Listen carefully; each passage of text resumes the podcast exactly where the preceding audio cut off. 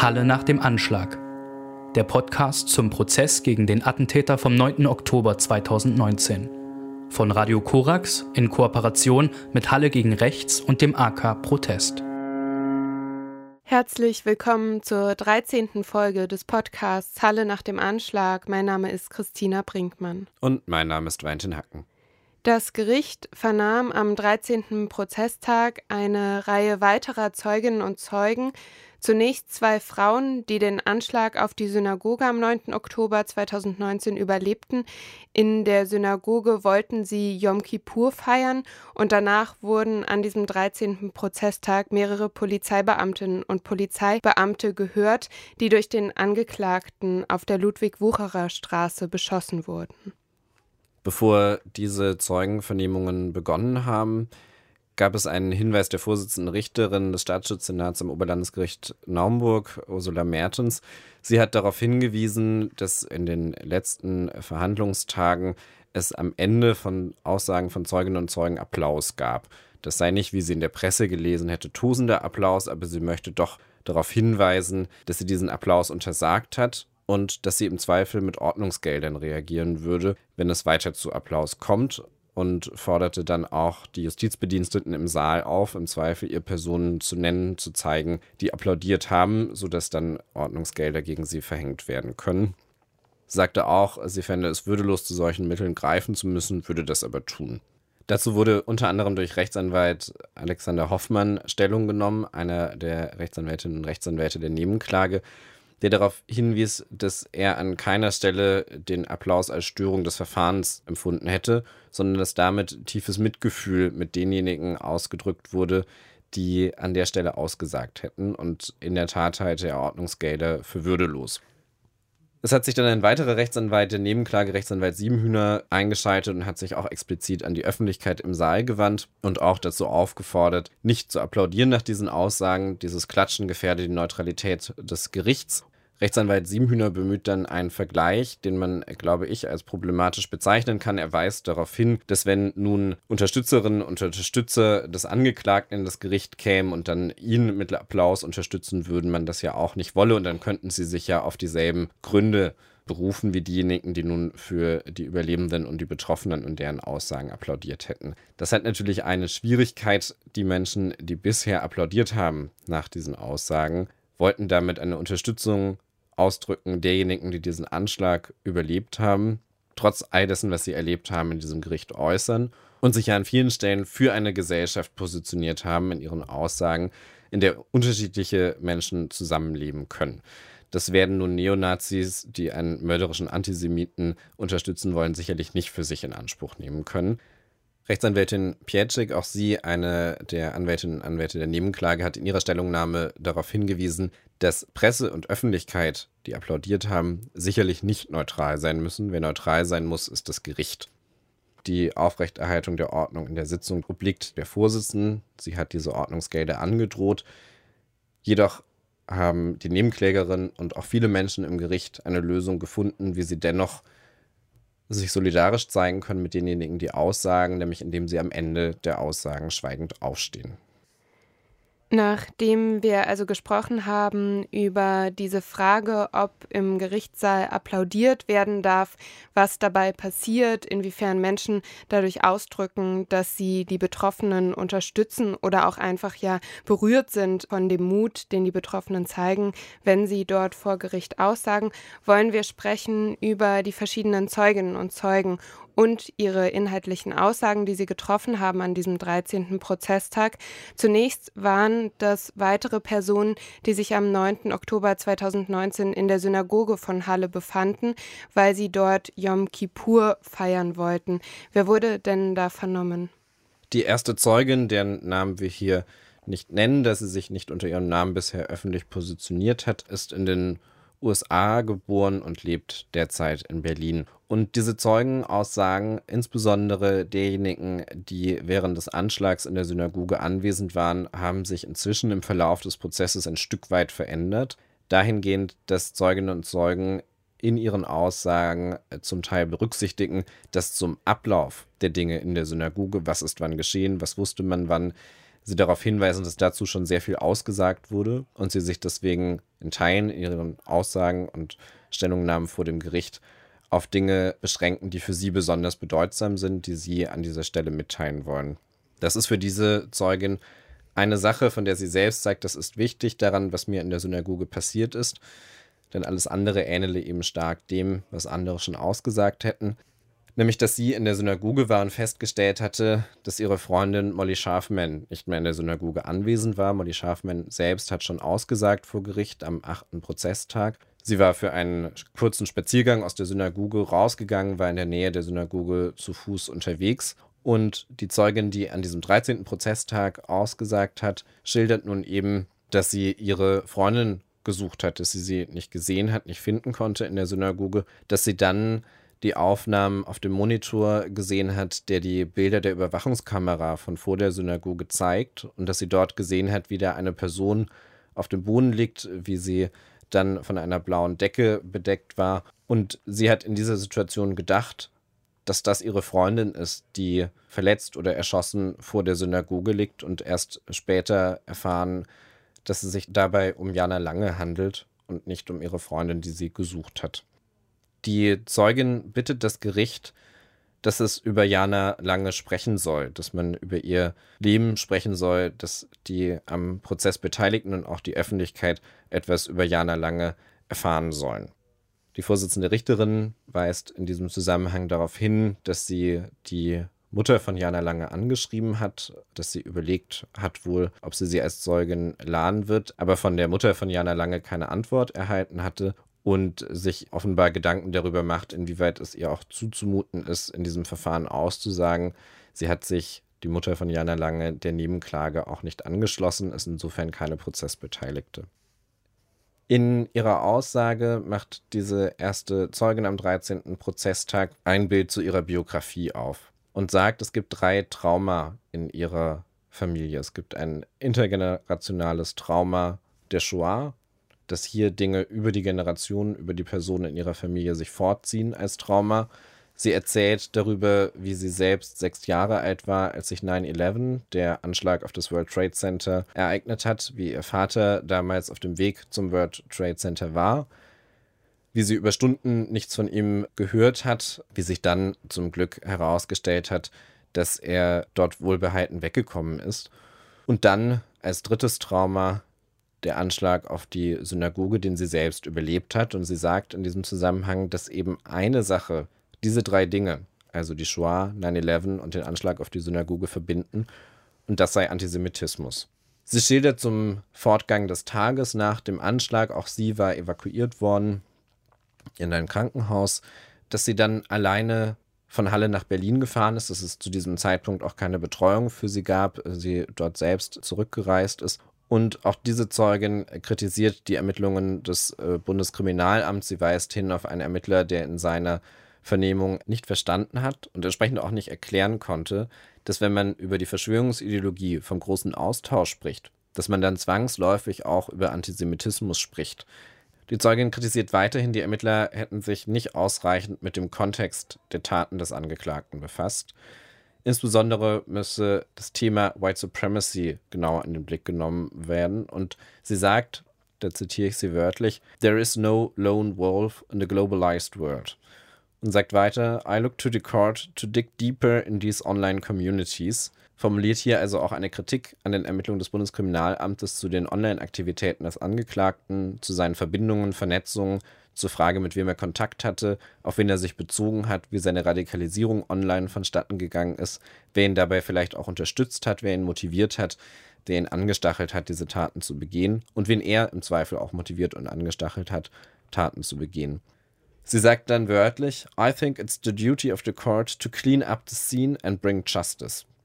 Und sie verwendet noch einen Ausdruck, der wichtig ist in der Beschreibung dessen, womit wir es hier zu tun haben. Also damit, dass es um Antisemitismus geht, aber eben auch um Rassismus geht. Und hier verwendet sie den Begriff eines Ökosystems aus Antisemitismus und Rassismus, in dem sich der Angeklagte bewegt hätte, in dem seine Ideologie zu erklären sei, in dem seine Taten zu verstehen seien und sich eben auch beziehen auf andere Taten, die im selben Ökosystem entstehen, die aus demselben Ökosystem an Ideologie heraus begangen werden.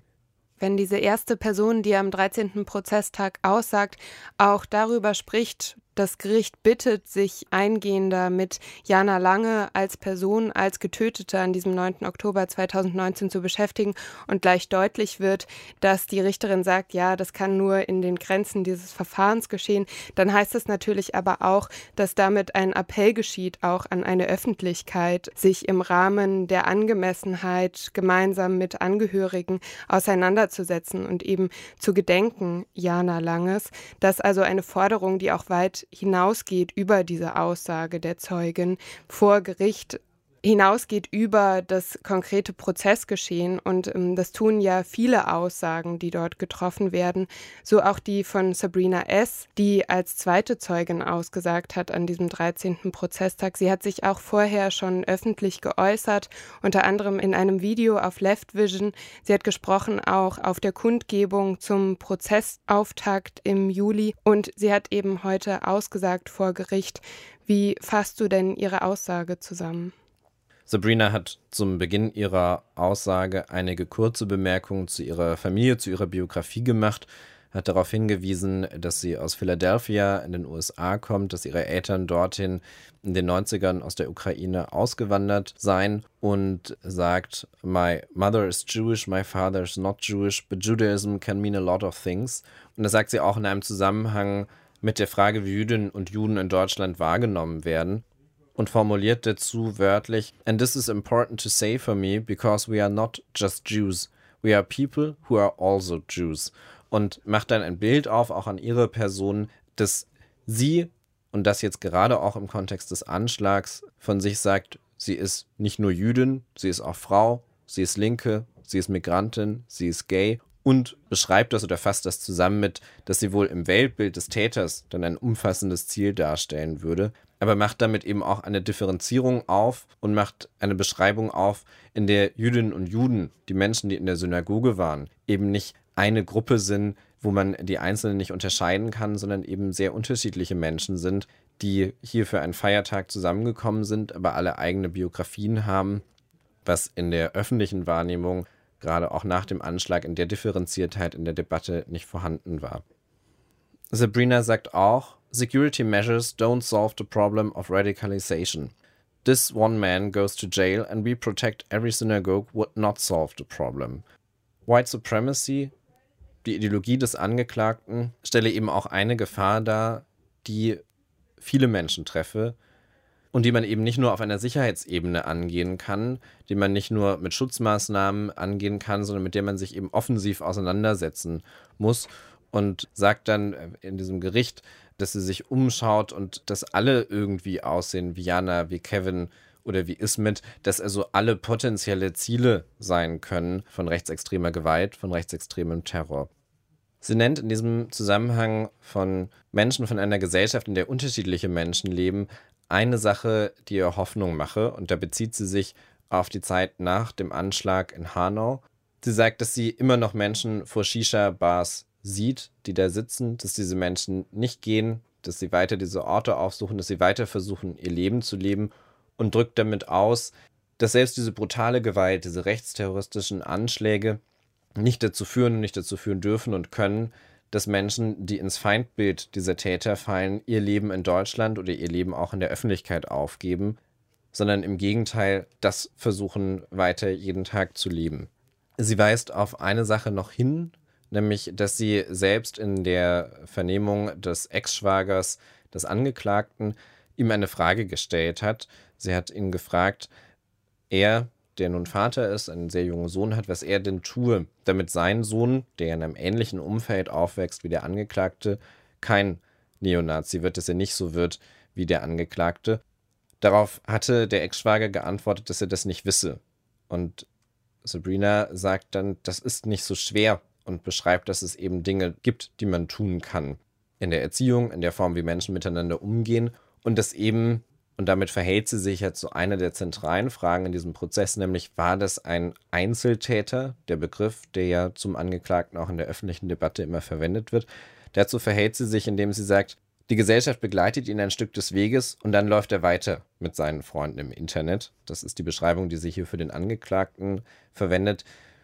Und womit sie eben ausdrückt, dass er sich nicht alleine irgendwo radikalisiert hat, sondern dass es ein gesellschaftliches Umfeld gibt, das ihn eine ganze Strecke des Weges sozusagen auch seine Radikalisierungsbiografie sicherlich begleitet haben wird, dass es ein konkretes Umfeld gibt, dass er die Taten vielleicht die letzten Meter alleine begangen hat an diesem Tag, aber dass er davor sicherlich nicht alleine war. Und daraus stellen sich ja dann auch Fragen der Verantwortung, der gesellschaftlichen, der Verantwortung des Umfelds, wie man solche Taten verhindern kann, abseits einer sicherheitspolitischen Debatte.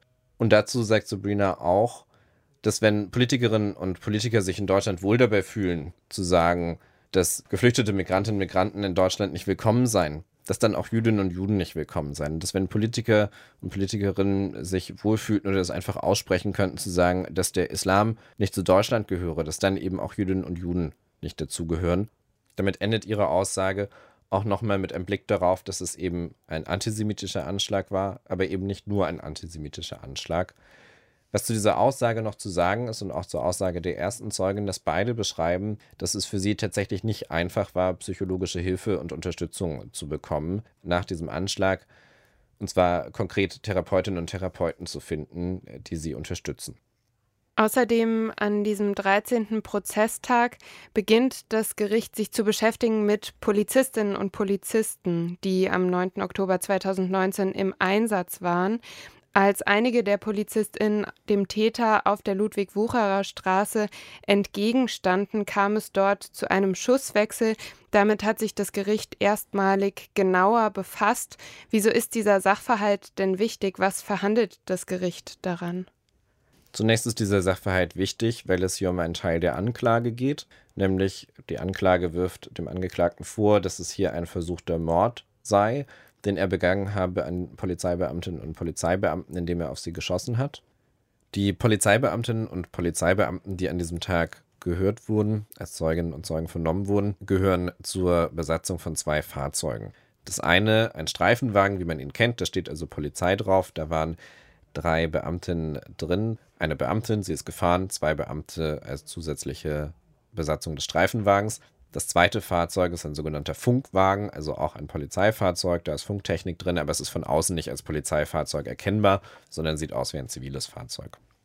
Die Besatzung des Funkstreifenwagens hatte zunächst einen anderen Auftrag, sollte äh, in die Neustadt fahren, sollte sich da wiedergegeben in den Worten der Beamtin um eine renitente Person kümmern, hatte also einen Auftrag daher für einen Einsatz hinzufahren. Schon unterwegs gibt es dann einen Funkspruch, dass äh, in der Humboldtstraße geschossen werden soll. Es ist nicht ganz einheitlich, ob da schon genannt wurde, ob es um die Synagoge geht oder wann die Synagoge das erste Mal erwähnt wurde, aber im Groben ist der Geschehensablauf also erst der Funkspruch. Dann fährt der Streifenwagen statt in die Neustadt in Richtung Humboldtstraße. Zwischenzeitlich kommt ein Funkspruch, dass die Person, die schießt, der Täter in diesem Fall also sich inzwischen auf der Ludwig-Wucherer-Straße befinden soll dass es eine getötete oder verletzte Person geben soll. Zwischenzeitlich ziehen die zwei der Beamten im Streifenwagen dann eine Ausrüstung an für lebensgefährliche Lagen, fahren dann zur Ludwig-Wucherer Straße, sehen dort den jetzt im Verfahren Angeklagten, fahren mit ihrem Fahrzeug also auf diese Straße drauf, geraten dann unter Beschuss. Der Angeklagte schießt auf sie. Sie gehen in Deckung aus der Deckung heraus schießt einer der Beamten mit zwei Schüssen mit der Maschinenpistole auf den Angeklagten, der bis dahin steht, dann in irgendeiner Form zu Boden geht. Das können Sie nicht so genau sehen, schildern Sie, weil sich der Angeklagte zu dem Zeitpunkt hinter der geöffneten Tür seines äh, Fahrzeugs befunden habe und gehen dann nach dieser Schussabgabe erstmal selbst in Deckung. Einige Sekunden vergehen, denen unklar ist, was passiert, ob er sich irgendwie bewegt, was er tut. Es gibt da zusätzlich noch eine Situation, in dem bei dem Beamten, der die Maschinenpistole bedient hat, sich ein Schuss versehentlich löst, der die Heckscheibe des äh, Streifenwagens trifft und zerstört. Und im Fortgang ist es dann so, dass der Angeklagte, was die Beamtinnen und Beamten aussagen, zu dem Zeitpunkt nicht zu wissen, ja tatsächlich am Hals getroffen wurde, der noch in sein Fahrzeug wieder einsteigen kann. Das Fahrzeug startet, wegfährt, also flüchtet dann der Beamte mit der Maschinenpistole nochmals auf dieses Fahrzeug schießt, es aber damit jedenfalls nicht zum Stoppen bekommt und dann sie sich kurz sammeln, in ihr Fahrzeug einsteigen und den Angeklagten versuchen zu verfolgen, ihn aber dann, während er von der Wucherstraße abbiegt, äh, verlieren. Das zweite Fahrzeug, der von außen zivil aussehende Funkwagen der Polizei, hatte eigentlich auch einen anderen Auftrag, sollte eine Person aus dem zentralen Polizeigewahrsam abholen und nach Frankfurt am Main fahren. Auch dieser Wagen kommt zur Ludwig-Wucherer-Straße. Auch er ist vom Beschuss durch den Angeklagten getroffen, erzählen die Beamtinnen und Beamten. Keiner der Beamten aus beiden Fahrzeugen wird selbst äh, verletzt, sondern die Schüsse gehen auf oder die Einschläge zeigen sich an den Fahrzeugen. Auf welche Aspekte muss man denn schauen bei diesen Aussagen der Polizistinnen und Polizisten, die am 9. Oktober 2019 im Einsatz waren? Es gibt verschiedene Punkte in diesen Aussagen, die auch über den Prozess hinaus eine Relevanz haben. Zum einen gibt es die Frage danach, was eigentlich über den Funk gefunkt wurde an diesem Tag. Da geben die Beamten verschiedene Dinge an, unter anderem aber auch klar, dass sie über den Funk durchgesagt hätten, dass sie unter Beschuss sind, naheliegend, denn natürlich ging es dann in der Situation darum, auch Verstärkung zu erhalten im Einsatz. Die Beamtinnen und Beamten führen aus, dass man das denn nicht explizit anfordern muss, also nicht sagen muss, ich bin unter Beschuss und ich brauche Verstärkung, sondern eben mitteilt, was der Status ist und dann automatisch das dazu führen sollte, dass Verstärkung kommt. Berichten aber auch, dass der Funk an diesem Tag zwischenzeitlich überlastet war. Da gibt es dann einige technische Detailfragen dazu, wie sowas funktioniert. Das ist insofern relevant, als dass es ja im Landtag von Sachsen-Anhalt einen parlamentarischen Untersuchungsausschuss gibt, der sich mit dem Polizeieinsatz bei diesem Anschlag beschäftigt. Dort wurde unter anderem der Einsatzleiter äh, inzwischen als Zeuge gehört, der gegenüber dem Untersuchungsausschuss angegeben hat, dass er nicht in Echtzeit darüber informiert gewesen sei, dass dort geschossen wurde, dass ihm diese Informationen nicht in Echtzeit vorlagen, sondern erst mehrere Stunden später. Da tut sich also die Frage auf, wie es dazu kommt. Es gibt eine Vorhaltung, also ein Zitat aus den Akten der Vorsitzenden Richterinnen einer dieser Zeugenvernehmungen, der noch interessant ist. Da hält sie einer Beamtin vor, dass ein Kollege ausgesagt habe in seiner polizeilichen Vernehmung, die Frage, wann er genau da wo war auf der Ludwig-Wucherer Straße und was da passiert ist, dass er da darauf verweist, das habe er sich jetzt nicht selbst erinnern können an diese Uhrzeiten, sondern habe sie der Einsatzdokumentation entnommen. Und was dann klar wird, mit Einsatzdokumentation sind jetzt nicht Unterlagen gemeint, die den Beamtinnen und Beamten im Rahmen ihrer polizeilichen Tätigkeit zur Verfügung stehen, sondern eine Pressekonferenz des Landes, wo äh, ein Minutenprotokoll auch veröffentlicht wurde, was wann an diesem Tag geschehen ist. Zur zeitlichen Einordnung aus diesem Minutenprotokoll um 12 Uhr, 12 Uhr 1 soll der Angeklagte an der Synagoge gewesen sein. Um etwa 12 Uhr 16 sollen die Schüsse auf ihn abgegeben worden sein. Das ist also das Zeitfenster von Humboldtstraße, Synagoge zu Ludwig-Wucherer Straße, Kiezdöner und dann dem Schusswechsel mit den Polizeibeamtinnen und Polizeibeamten. In der Vernehmung dieser Einsatzkräfte, die an diesem Tag als Zeuginnen und Zeugen vor Gericht geladen sind, sagt ein Zeuge aus, der auch gleichzeitig Nebenkläger im Verfahren ist, der durch Rechtsanwalt Siebenhühner vertreten wird. Und Herr Siebenhühner fragt ihn dann danach, dass es ja öffentliche Kritik an diesem Polizeieinsatz gab, wie er denn diese äh, Kritik wahrnehme oder wie er sie bewerte und bringt damit seinen Mandanten auch in eine gewissermaßen schwierige Situation, denn natürlich kann er was dazu sagen, was seinen eigenen Einsatz angeht, aber er hat diesen Einsatz insgesamt ja nicht geleitet und kommt so in die seltsame Situation, Aussagen treffen zu müssen über Teile des Einsatzgeschehens, die er selbst jetzt nicht aus eigener Kenntnis bewerten kann, die er auch nicht zu verantworten hat. Er ist auch nicht der Pressesprecher der Polizei. Da schließt sich eine Diskussion auch an. Eine der Nebenklägerinnen möchte ihm auch eine Frage stellen, die das Gericht äh, dann allerdings ablehnt. Da geht es um die Frage, ob der Polizeibeamte, an diesem Tag vernommen als Zeuge, denn Verbesserungsmöglichkeiten sieht. Da sagt das Gericht dann, ähm, hier ist jetzt nicht direkt erkennbar, inwiefern diese Frage äh, zur Tataufklärung notwendig ist. Man merkt den Beamtinnen und Beamten an, dass sie natürlich unter Druck stehen. Sie schildern darüber hinaus in unterschiedlicher Art, dass sie auch Folgen äh, der Tat haben, auf psychologischer Ebene in Teilen in Behandlung waren. Und inzwischen ist keiner der Beamten und auch die Beamte nicht mehr im Streifendienst unterwegs. Aus unterschiedlichen Gründen, zum Teil planmäßig auf neue Stellen gekommen zum Teil aber auch, jedenfalls in einem Fall, weil der Beamte sagt, dass es für ihn nicht mehr möglich war, draußen zu arbeiten und er deswegen jetzt im Innendienst tätig ist. Wir werden weiterhin zu sprechen haben über die Polizeiarbeit am 9. Oktober 2019 in Halle, beschließen aber an dieser Stelle den Bericht über den 13. Prozesstag. Die nächste Folge des Podcasts nehmen wir auf zum 14. Prozesstag am 22. September. Ich verabschiede mich. Mein Name ist Christina Brinkmann. Und mein Name ist Valentin Hacken. Halle nach dem Anschlag der Podcast zum Prozess gegen den Attentäter vom 9. Oktober 2019.